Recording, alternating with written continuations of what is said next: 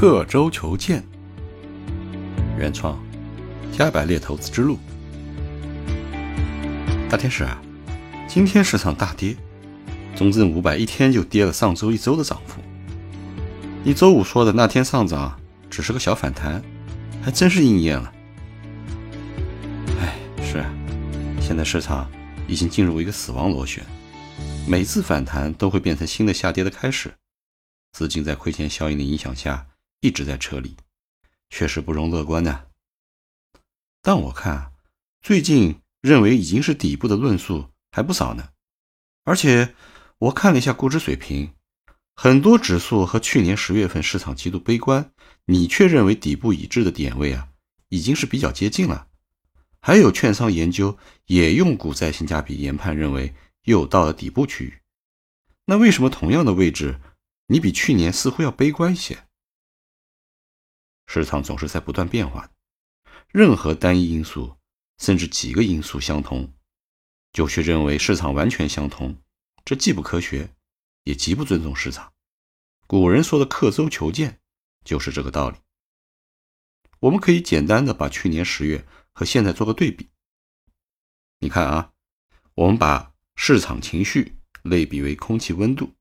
而经济的实际状况呢，类比为土地的温度。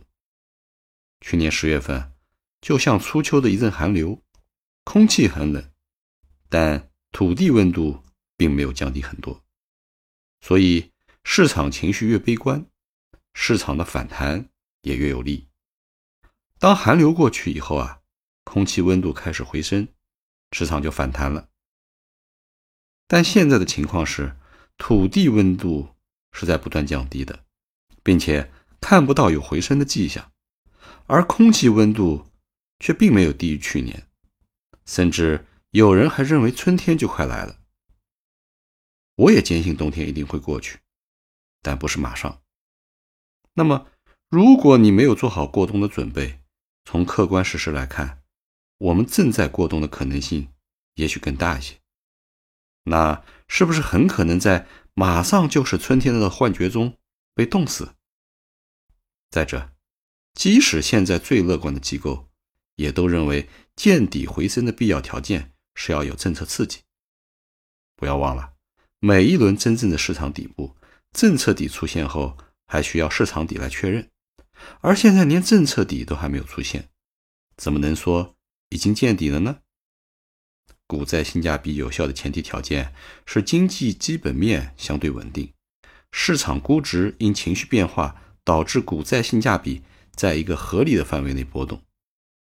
但如果出现经济增长下行，那就和周期股一样，股价越跌，P/E 倍数可能越高，怎么会如愿股价回升呢？啊，我大概明白了，那现在是不是还是空仓比较好呢？如果想在市场里长期挣钱，必须做到雷劈下来的时候你要在场，但这也是有条件的。例如，你一定是能够长期投资的钱在做股票投资。如果是有流动性压力的，或者个人风险承受能力有限，也看不得账户的两位数亏损，那现在撤离是可以考虑的。